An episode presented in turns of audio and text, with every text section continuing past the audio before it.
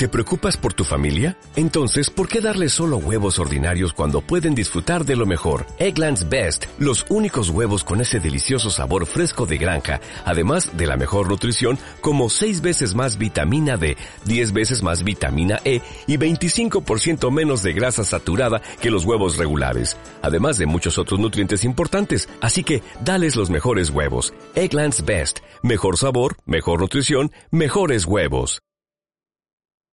Estás por escuchar un podcast exclusivo de Radio Anáhuac. Radio Anáhuac presenta. De empresario a empresario. De empresario a empresario. Con José Luis Sánchez de la Luz. Una manera inteligente de analizar los negocios. De empresario a empresario. De empresario a empresario.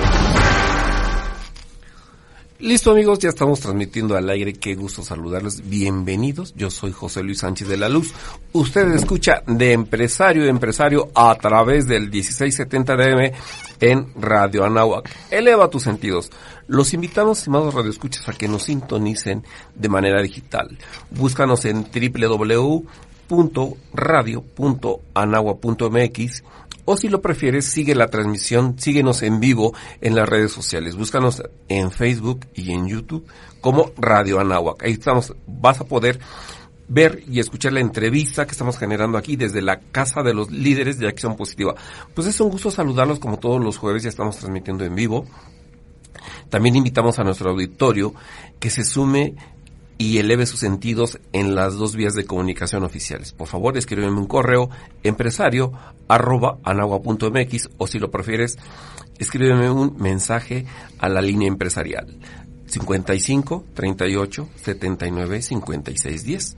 Pues es un gusto saludarlos y como todos los jueves vamos a estar hablando del ecosistema empresarial y este programa eh, pues fue ideado para las asociaciones civiles, porque nos habían comentado a través de redes sociales, del, precisamente del correo electrónico, de la línea empresarial, que habláramos del tercer sector, de la procuración de fondos. Ya recordarán que cuando estábamos hablando del programa de la miscelánea fiscal, eh, la gente nos estuvo compartiendo su interés por conocer cuáles eran esos cambios de, de la miscelánea fiscal de la eh, para las asociaciones civiles y fueron llegando más correos de que estaban interesados o buscaban información de cómo procurar fondos.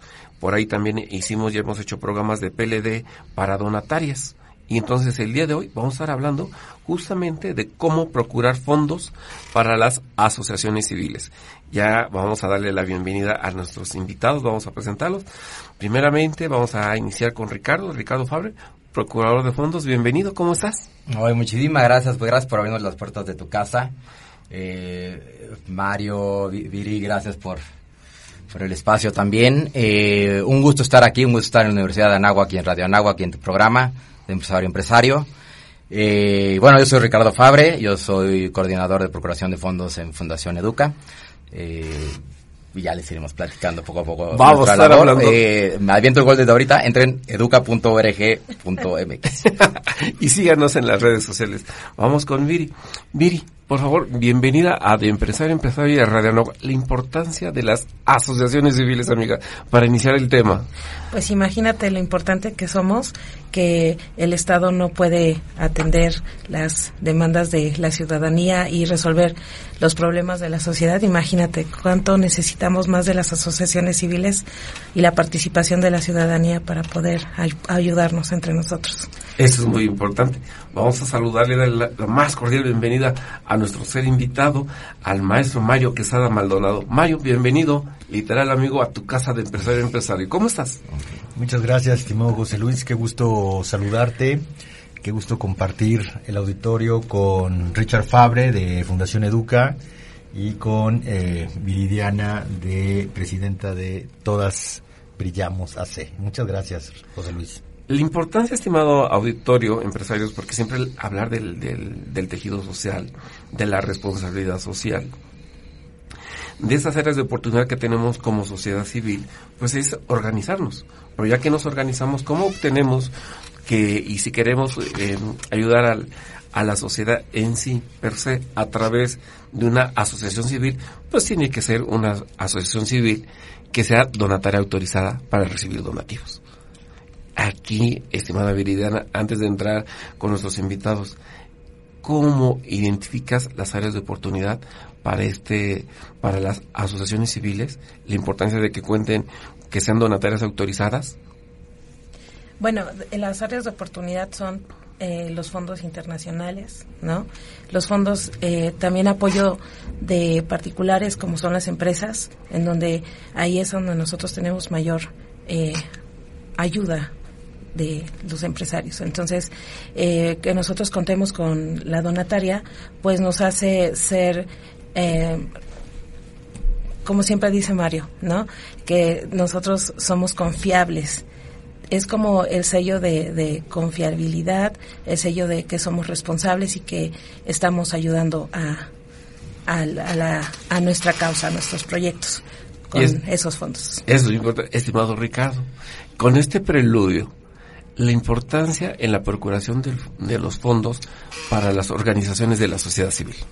Claro, yo, yo nomás agregaría al punto de Viri, eh, hay un tema crítico en términos de la construcción de ciudadanía corporativa, que una fundación sea donataria autorizada.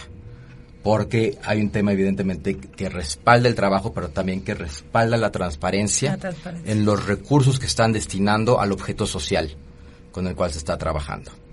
Eh, hay muchas áreas de oportunidad, evidentemente, en el área de procuración de fondos. Eh, creo que en México el el potencial que tenemos como participación corporativa y ciudadana en a través de donativos a las diversas causas que sean es inmenso. O sea, la verdad es que creo que en términos porcentuales en, el gasto individual y en el gasto corporativo termina siendo todavía con, con mucho potencial, ¿no?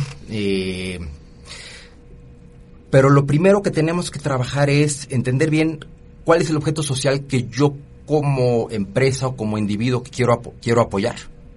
Segundo, cuáles son las áreas de incidencia que quiero que la institución esté trabajando. Tercero, evidentemente, el tema de que sea donatario autorizado y que tenga el, historial eh, de resultados y de transparencia en logro de resultados. Y también el poder identificando, por ejemplo, en el caso de fondos internacionales o fondos corporativos, como mencionas, y cuál es la causa que ya definieron desde sus corporativos para ir trabajando eh, hacia, hacia ese interés, ¿no? Que evidentemente ahorita ya nos estamos adelantando muchísimo, pero se está concentrando en este gran concepto que es el ESG o el ESG por sus siglas en inglés, ¿no? Que es medio ambiente, eh, eh, gobernanza. gobernanza. y eh, escapando uno Mario. Eh, lo financiero. Y financiero, ¿no? El, el Environmental, Social and Governance, ESG. Eso es muy importante. Estimado Mario, voy contigo, amigo, ayúdame. ¿Cómo desarrollar, siguiendo y banando el, el, programa, cómo desarrollar comunicaciones efectivas para la procuración de fondos? Eh, pues mira, lo más importante que queremos transmitirle a los radioescuchas, que sean asociaciones civiles o que tengan un proyecto de emprendimiento con características sociales, es que entiendan perfectamente qué es el término sin fines de lucro muchas veces te lo comunican como si fuera caridad, como si fuera gratuidad, como si fuera regalar tu trabajo, como si todo fuera donar tiempo, recursos, especie. Y no, sin fines de lucro simplemente significa abocarse al objeto social para el cual fuiste constituido. A partir de ese cambio de comunicación, se abren tres conceptos. Uno, sostenibilidad financiera que es importantísimo. Sin eso, pues no hay ni siquiera ni, ni para la gasolina para ir a la oficina. ¿Cuál oficina? ¿No? ¿Qué insumos? O sea, todo es una proyección financiera que tiene una organización seria y confiable. Dos, aprender a monetizar el trabajo de tu causa. Eso es valiosísimo, porque muchos no piensan que no tenemos ingresos. Y las organizaciones de la sociedad civil tienen hasta 10 tipos de ingresos que ahorita vamos a platicar en otro momento. Entonces, aprender a monetizar tu causa es empezar a darle, número uno, sostenibilidad financiera. Y lo más importante, antes de procurar recursos, yo te diría, evalúa cómo está tu organización. Nosotros, a través de la Dirección General de Participación eh, Social, en, la Dirección de, de Desarrollo Político, tenemos una plataforma de diagnóstico organizacional. Es decir, ¿qué te duele? ¿Qué necesitas? ¿Qué planeas? ¿Qué quieres hacer? ¿Cómo lo vas a comunicar? Y sin ese diagnóstico, prácticamente estaríamos inventando, ¿sí? Ganas de ayudar o de emprender. Pero el diagnóstico organizacional es la profesionalización de tu proyecto. A partir de esos diagnósticos, entonces ahora sí nos abocamos a la procuración de recursos porque ya sabemos qué pedir, qué gestionar, qué necesitamos a corto, mediano y largo plazo. Esto me lleva a la siguiente pregunta, estimado Mario. Si tienes esa plataforma, existe ese avance tecnológico que te permite identificar, hacer un FODA más o menos para, para tu causa social, en esa plataforma también vendrán o existen las convocatorias en donde los, las organizaciones de la sociedad civil puedan participar y buscar algún recurso. Por supuesto. Eh, fíjate que ya está muy avanzado este tema y no solamente en México. En México, eh, no me dejan mentir aquí Richard y Viri, pues siempre teníamos como referente al CERI, al Centro de Recursos Internacionales. Lo buscábamos a través de la página recursosinternacionales.org eh, y ahí buscábamos pues la referencia de los distintos fondos eh, nacionales e internacionales. Pero ahora, con la globalización, con la, yo diría, con la cercanía de los tres clics, en tres clics puede estar conectado a una plataforma de fundraising eh, globalmente. Y a mí la que más me gusta, pues es el Foundation Center, ¿no? El Foundation Center es la base en donde están registradas más de 137 mil fundaciones donantes norteamericanas. Recuerda que nuestros vecinos del norte tienen una filantropía muy avanzada. En Canadá, más de un millón de organizaciones. En Estados Unidos, más de dos millones de ONGs. Pero además de sus dos millones, 137 mil son donantes.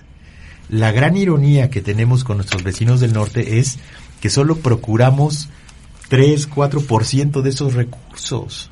Es decir, estamos desaprovechando temas de gestión y de vinculación.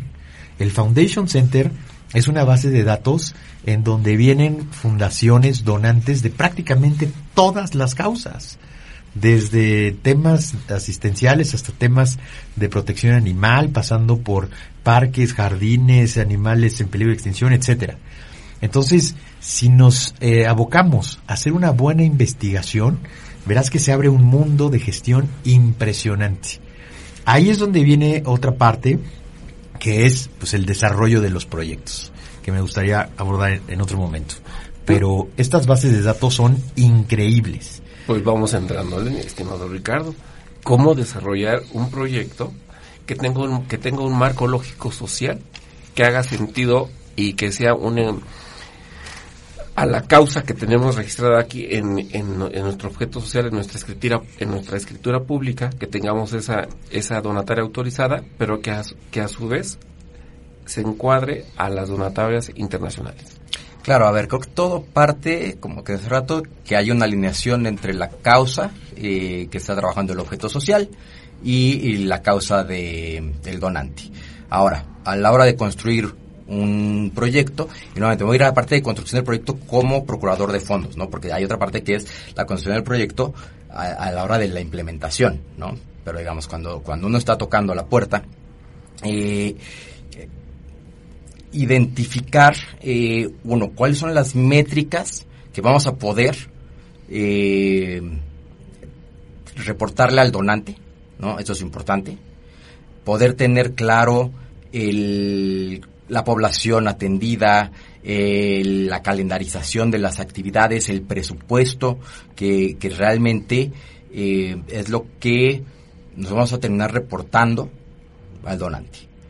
Otra cosa que ya en la implementación, ¿no? ya, ya que estamos trabajando con la población beneficiada, es cuáles son los impactos en el mejoramiento de la calidad de vida o en la transformación social que se está buscando en el objeto social.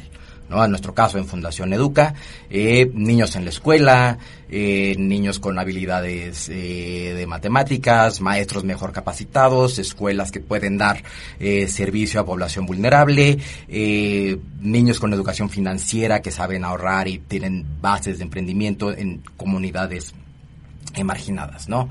Entonces, cuando logras alinear, uno, cuáles son el calendario, las métricas, el presupuesto, con los resultados en la población, ¿no?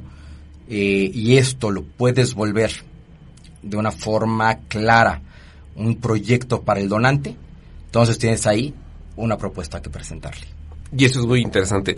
Estimado auditorio, permíteme hacer la primera pausa recordándoles que estamos transmitiendo en vivo a través del 1670 DM en Radio Novak. Eleva tus sentidos. Recuerde que el día de hoy estamos hablando del tema de procuración de fondos para las organizaciones de la sociedad civil con nuestros invitados Ricardo Fabre, procurador de fondos de la Fundación Educa México, Mario Quesada, director de participación social, Viridiana Fernández, presidenta de la Fundación Todas Brillamos. Recuerda, yo soy José Luis Sánchez de la Luz. Vamos a hacer un corte y regresamos. Listo, amigo, ya estamos de regreso transmitiendo en vivo. Recuerda, de empresario empresario. El día de hoy, estimado auditorio empresario, estamos hablando de la procuración de fondos para las organizaciones de la sociedad civil. Tenemos un panel integrado por Ricardo Fabre, procurador de fondos de la Fundación Educa México AC, Mayo Quesada, director de participación social, Viridiana Fernández, presidenta de la Fundación Todos Brillamos.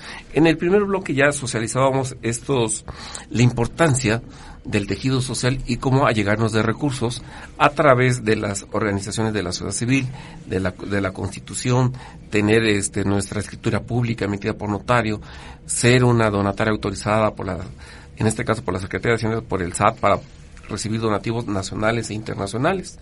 Ricardo ya nos platicaba de la importancia de tener el, la comunicación adecuada para construir el proyecto del fundraising y de tener esta parte. Estimado Ricardo, se quedaba en el tintero una pregunta. Ya nos platicabas antes de, que nos ganara el corte comercial del, del primer bloque, esa, esa, esos casos de éxito de, en este caso de Fundación Educa. Aquí la, la, la, pregunta va abocada en este tema. Cuando existía el Indesol, había capacitación a nivel nacional, había una sensibilización para explicarle a las organizaciones de la sociedad civil a través del programa de conversión social cuáles iban a ser las bases para participar en los fondos nacionales, en este caso eh, etiquetados en el Indesol, cuando había esa institución la importancia de lo que tú acabas de compartir al auditorio, ¿dónde pueden encontrar esa educación para que encuentren ese encuadre, esa sensibilización y aquellas organizaciones de la sociedad civil que así lo consideren y que, que, que se encuentren con los requisitos previamente establecidos para ser donataria o recibir donativos a nivel internacional puedan participar? Porque ya, ya Mario no, no, nos dejó una información eh, esta parte de que ya está la plataforma y te hacen el diagnóstico, que, que eso te avanza mucho. Pasemos a lo importante, al tema de la procuración. ¿Cómo encontrar esa sensibilización para que la gente que nos esté escuchando por primera vez y que quiera participar en, busca de esa procuración de fondos, qué deben de hacer?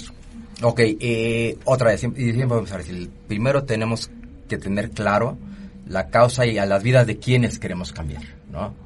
Así sea eh, asistencial o hasta pasando todo el abanico hasta emprendimiento social, tenemos que tener clara la causa. Segundo, la responsabilidad de construir una institucionalidad sólida, eh, bien estructurada, transparente y con resultados es de la organización. O sea, no, no, no podemos esperar que el, instituciones gubernamentales o demás, ¿no? Eh,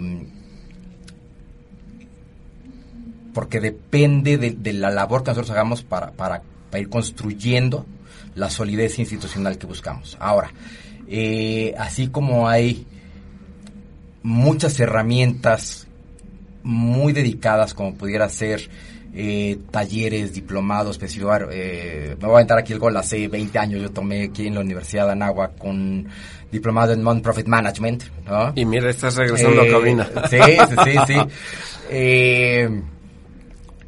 Bueno, pues igual, o sea, el- en, en el CEMEFI, que también, pues, como organización cúpula del sector eh, no lucrativo en México, y que ya igual tiene muchísimos años, tiene muchísimos recursos, eh, a los cuales uno puede acceder para capacitarse, para orientarse, ¿no?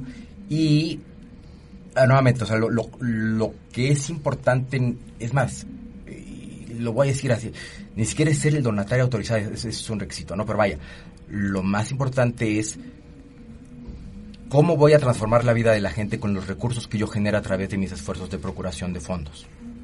¿no?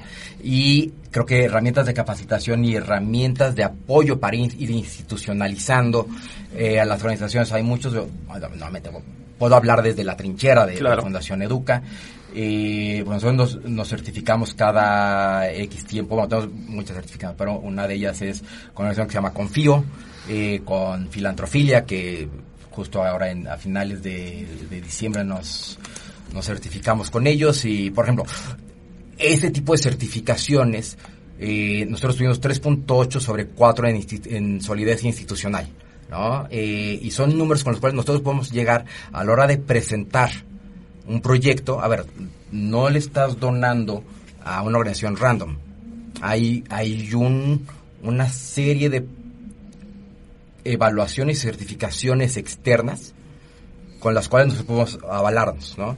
Eh, en este mismo, eh, vuelvo al, reporte de filantrofilia, que nuestra última evaluación, por cada peso invertido en Educas, cada peso que nos da una empresa donante o un individuo que eh, tiene cargo a su tarjeta de crédito de manera mensual, eh, pues nuestro retorno social de inversión es de 6.8 y esos son números vaya, que son, son sólidos, ¿no? Y lo podemos presentar hoy, pues, sí, por cada peso que tú das en donativo a esta causa, nos estamos regresando a la sociedad con un retorno social de inversión de 6.8 pesos por, por cada peso invertido, ¿no? Eh, nuestros estados eh, financieros son auditados por Deloitte, o sea, hay muchas herramientas que te van construyendo Y le das certeza al de- a, al- a las partes Claro. interesadas, porque No, no, no, tú puedes descargar el informe anual de Fundación Educa de la página web y ahí están los estados financieros auditados, o sea, porque es plena transparencia. Y ahí puedes ver también los resultados. es correcto. Y ahora, bueno, ya más con esta idea termino. El, esto es una construcción institucional. Pero la otra cosa que tienen una gran herramienta todas las instituciones de la sociedad civil es crear una cultura organizacional de envidiable, ¿no? O sea, porque luego pensaba en estas grandes culturas, y ponemos a los ejemplos a Google y a Apple y que puede llevar a tu mascota. A ver, eh, las ONGs tienen un enorme potencial de crear culturas organizacionales de altísimo desempeño, de muchísima confianza y de muy buenos resultados. Que sean lugares donde realmente queremos trabajar. Esto es muy importante. Con este Ricardo y pasamos con, con, con Viri. Entonces, debemos de, de compartir y socializar el conocimiento para, para el auditorio, para aquellas personas que estén interesadas en sumarse otra vez a este tercer sector. Deben de tener un cronograma para la procuración de fondos. Mm, A ver, hay un presupuesto, por nosotros hacemos un presupuesto de manera anual y hay que juntar esos recursos porque son programas que ya están eh, pactados, ¿no? Eh, el cronograma pues tendrá que ver mucho el tipo de fechas y calendarización que tengan las mismas empresas para su entrega de donativos.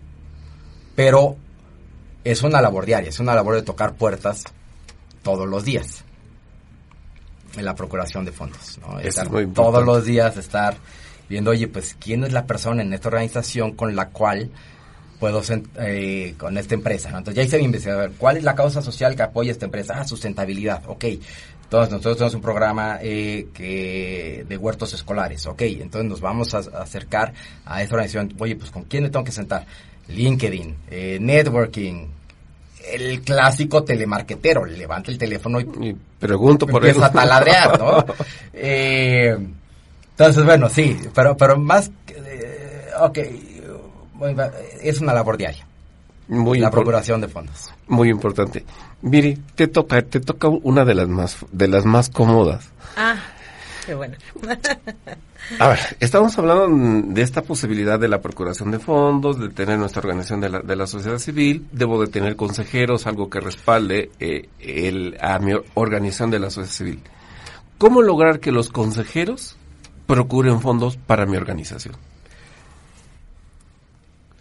Vas, Ah, vas, vas, vas, Bueno, vas. dije, pues, Bueno, como dice, eh, como bien lo dice Ricardo, creo que, que primero, o sea, crear esta empatía de responsabilidad social es una labor muy ardua y más cuando la gente quiere apoyarte, ¿no? Entonces, eh, sé que te mueres por hablar. o sea, No, no, no quiero hablar ya, no, en, ese, en ese tema, en ese tema no me meto. no. Por eso te dije que te tocaba una fácil, hija. Sí, sí, sí. ¿Cómo lograr que los consejeros procuren fondos? Teniendo bien planeada eh, eh, cuál va a ser tu objetivo. O sea, hacia a dónde queremos estar. Cuando tú sabes bien a dónde quieres estar, puedes planear, ¿no? Hablan sobre la planeación de 90-10. Pues sí, la verdad es que el mayor tiempo lo llevas haciendo esta planificación. Y eh, tienes que involucrar a tu equipo para que sepan cada uno qué tiene que hacer para que hagamos esta procuración de fondos.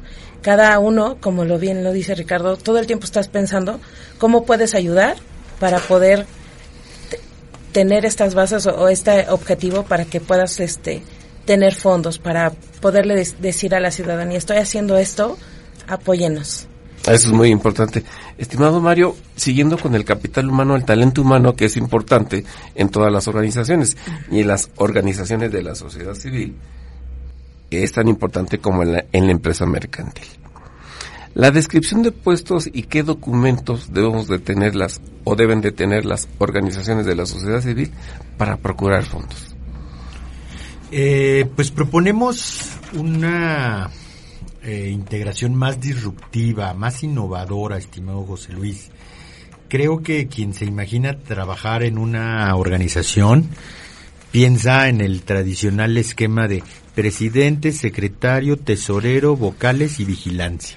Pero todavía, perdón que te interrumpa, estimado amigo, me ha tocado ver, Ricardo Viridiana, organizaciones de la sociedad civil que se manejan bajo esa estructura y que muchas, este, al igual que una empresa mercantil, en donde aquí podemos citar mucha, hay mucha información de las mercantiles y nos da la, la demografía de los negocios del INEGI, entre otros, entre otros estudios que te dicen que las empresas mercantiles cierran en los menos de los, de los dos años, entre otras causas, por falta de recursos.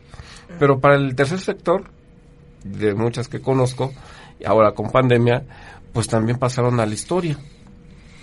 La importancia de, de este comentario de la disrupción en, el- en la construcción del tejido social. Primero, eh, construir equipos multidisciplinarios.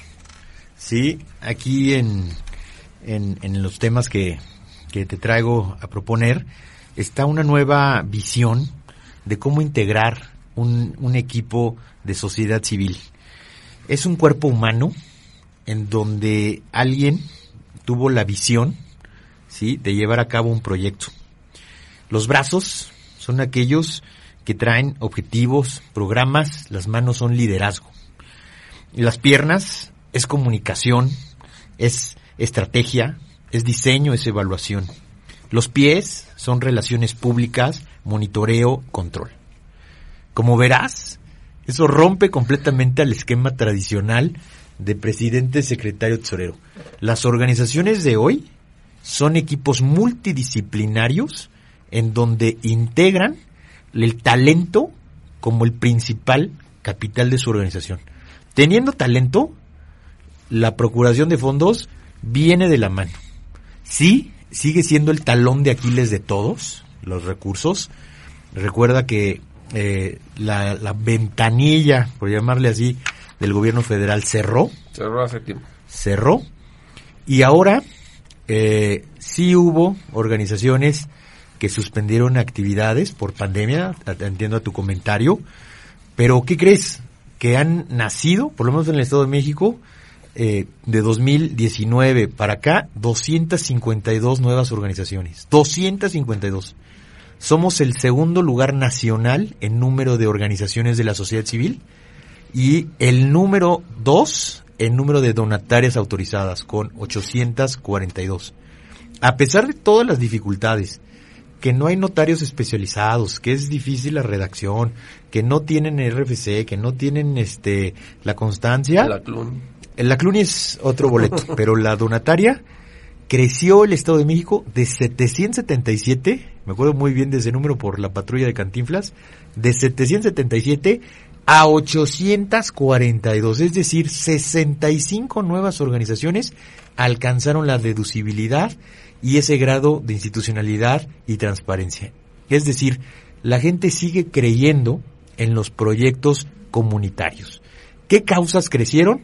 Sí, lo asistencial, porque lo asistencial abarca mucho, niñez, salud, adicciones, discapacidad, pueblos originarios, pero creció muchísimo la educación, creció muchísimo la cultura, la investigación, los temas ambientales, el cuidado del agua es un boom, ahora ya no hay colonia, club de golf, residencial, fraccionamiento o zona habitacional, ranchería, que se salve ese tema. El cuidado del agua es la nueva causa prioritaria para muchos. Y ese tipo de organizaciones tiene muy claro que necesita su donataria para presentarse frente a actores y sectores para saber dar las cartas credenciales necesarias para confiar, como dijo Viri, en su proyecto es como si algunos estudiantes eh, que nos escuchan dijeran, eh, ¿nos sirve la, la este, cédula profesional? Y, y otro contesta, pues claro que no, porque yo voy a trabajar con mi papá. Claro que no, porque ya todos los trabajos están recomendados. Claro que no, porque solo entran los del sindicato. Pues qué absurdo. Entonces, ¿qué hacemos en una universidad? La cédula profesional es tu calidad como persona y como profesionista. Y lo mismo, ¿sí?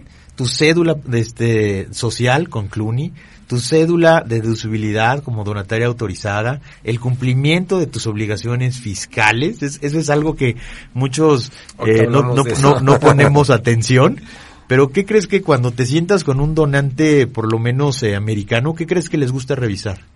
tus, estados, financieros, tus estados financieros y qué tal cumpliste con tus obligaciones contables y fiscales. Entonces, todo esto, fíjate, es el cuerpo humano de estos nuevos equipos multidisciplinarios. Tú eres un gran comunicador, yo soy abogado, aquí tenemos pluralidad de profesiones, pero si no tenemos de la mano a nuestro este contador o nuestro fiscalista, hola, adiós, adiós Nicanor, ¿no? Entonces, todos necesitamos en estos equipos tener esta nueva estructura, visualicen ese cuerpo humano y que sí, tú tienes mucho talento, traes los temas en la cabeza, pero sin brazos, sin el tórax, sin las piernas, sin los pies, sin las manos, no construimos ciudadanía. Esto es muy importante. Estimado auditorio, permíteme hacer el, segundo corte y vamos a dejar una, una pregunta para Mario que nos las conteste regresando. Vamos a dejarle unos dos minutitos para que piense bien la respuesta. Estimado Mario, eh, te vamos a regresar, dejamos la pregunta votando. La importancia del capital humano disruptivo hoy día en la economía del conocimiento para las organizaciones de la sociedad civil. Recuerda que estamos platicando hoy día de procuración de fondos con un panel muy interesante. Ricardo Fabre, procurador de fondos de la Fundación Educa, Mario Quesada, director de participación social, Viridiana Fernández, presidenta de la Fundación Todos Brillamos. Yo soy José Luis Sánchez de la Luz, usted escucha de empresario empresario en Radio Nahuac. Eleva tus sentidos. Listo amigos, estamos de regreso platicando de empresario a empresario con el tema de procuración de fondos para las organizaciones de la sociedad civil con nuestros amigos Ricardo Fabre, procurador de fondos de Fundación Educa, Mayo Quesada, director de participación social, Viridiana Fernández, presidenta de la Fundación Todas, Todas Brillamos. Estimado Mario, dejábamos, te dejamos pensar en el segundo bloque. La importancia del capital humano en la economía del conocimiento para la procuración, para la procuración de fondos en ese tema, porque es un equipo multidisciplinario. Debo de tener un financiero, un fiscalista y todo el expertise de tu causa social.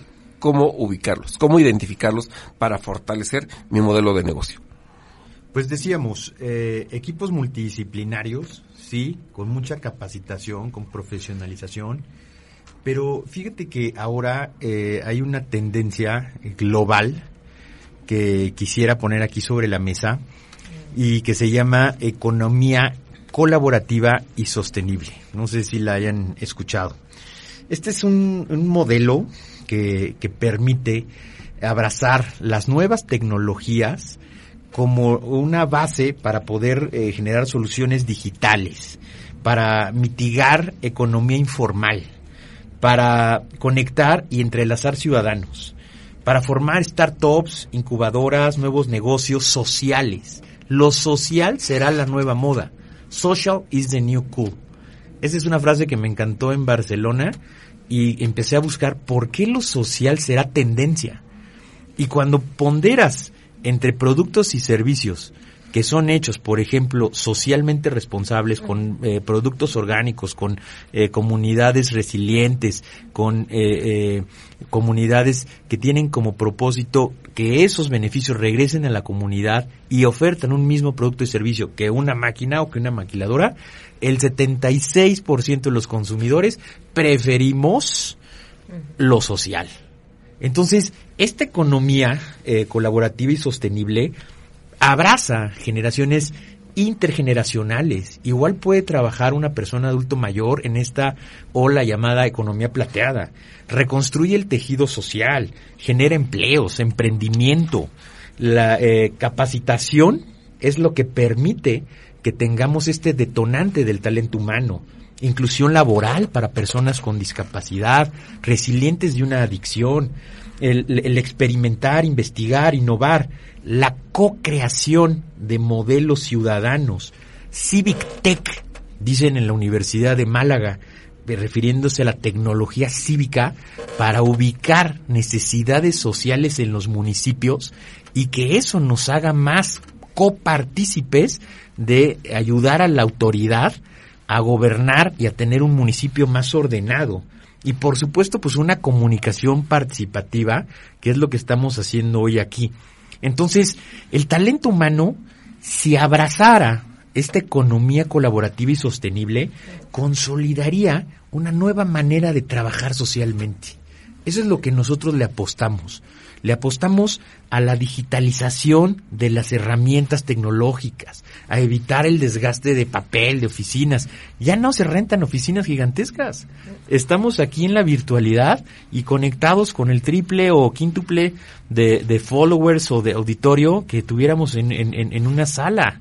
Entonces, involucrar y armonizar a los sectores, lo público, lo privado, lo social, lo académico, los medios de comunicación que importantes son, porque son los que finalmente replican positiva o negativamente lo que tú estás diciendo. Entonces, todo esto tiene que ver con capacitar a nuestros integrantes. Este segmento de la población que dice trabajar socialmente parece que está rezagado y no es así debe de abrazar la economía colaborativa con herramientas que le permitan estar a la vanguardia, que le permitan comunicar mejor, que les permitan utilizar hasta lo más novedoso como este el nuevo la nueva inteligencia artificial GP3 y que nos nos digan exactamente qué son los beneficios que ellos obtienen de tecnologías para llegar a productos y servicios en sus comunidades. Esto es muy importante, amigo. Y algo, estimado Maro, lo platicábamos un poquito antes de, llegar al, tercer bloque. La transparencia, las buenas prácticas y cómo combatir, eh, tener un gobierno corporativo que combata la anticorrupción. Se ve bien algo que también, eh, pues tal vez, pues, ¿cómo decirlo? ¿Qué tan válido, qué tan, o qué, con qué ojos se ven que yo tenga eh, dentro de mi organización de la sociedad civil, si yo soy José Luis y tengo una AC, que yo tenga a mi, a mi papá, a mi tío, a mi hermano, a mi cuñada, a toda la parentela ahí adentro de nómina para un procurador de fondos. Digo, porque esto llega a suceder. Eh, bueno, eh, acuérdate que eh, cuando construyes eh, una organización social, nosotros creemos que hay tres círculos. El primer círculo le llamamos asociados fundadores, ¿sí? son los únicos que firman esa acta ante notario. Después, en ese segundo círculo, eh, colocamos a todos los asociados honorarios, es decir, los amigos, los aliados, los gestores, los procuradores, los que han hecho posible que la organización subsista, crezca y, y siga trascendiendo. Y en el último círculo le llamamos alcance, es decir, el número de beneficiarios directos e indirectos que tenemos por el desarrollo de las acciones de nuestra causa. Cuando tú hablas del primer círculo, de esa asamblea de asociados fundadores, lo recomendable desde ese momento es la multidisciplinariedad, ¿no? Qué, pal qué tototota. Pero cuando no es posible eso, pues regularmente me allego de mis familiares, que son los únicos que en ese momento confían en mí y en mi proyecto. En algunas gestiones, con algunas donaciones, a veces revisan tus estatutos y dicen, oiga, pues es que aquí está su primo, su tía, su vecino, o sea, más bien parece este, la invitación a un bautizo y no una asociación civil, ¿no? Y parece que es mal visto, pero no está prohibido. Yo pongo en ese primer círculo la confianza. ¿Quiénes son los que elegimos para caminar del brazo en el proyecto? Dicen las actas que estas organizaciones durarán 99 años, Dios nos preste vida. Imagínate nada más. Pero ¿qué es lo que pasa? Tú lo dijiste hace una cápsula, una cápsula atrás. Si crees, si, si nacen 10, terminan 8 o 9. Lo mismo que en, la, en, la, en el sector de la iniciativa privada. Sí, de las mercantiles. ¿Cuál es el principal este, obstáculo para el desarrollo de una organización? La fragmentación al interior de sus socios firman, es muy bonito porque la única foto que tienen juntos es el día del notario y no se vuelven a ver porque hubo problemas con la gestión, con el dinero, con la renta, con los celulares, con el coche, con todos. Y entonces unos trabajan y otros no. Ese es otro indicador valiosísimo otros quieren ser controladores, otros quieren dar, este, tomar decisiones que no les corresponden y empiezan una serie de factores internos a fragmentarse, sean familiares o no. Entonces, la gran moraleja para quien construye una organización es saber elegir a quienes firman contigo ese proyecto, sean familiares o no. A veces el único que confía en ti es tu hermano, pues adelante adelante, no está prohibido, ¿eh? Los familiares en ningún grado de parentesco están prohibidos.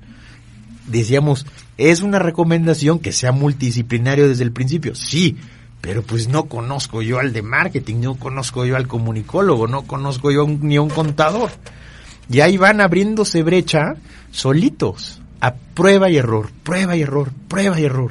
Así aprende la sociedad civil. Por eso capacitamos y profesionalizamos mil veces porque no es posible aprender empíricamente.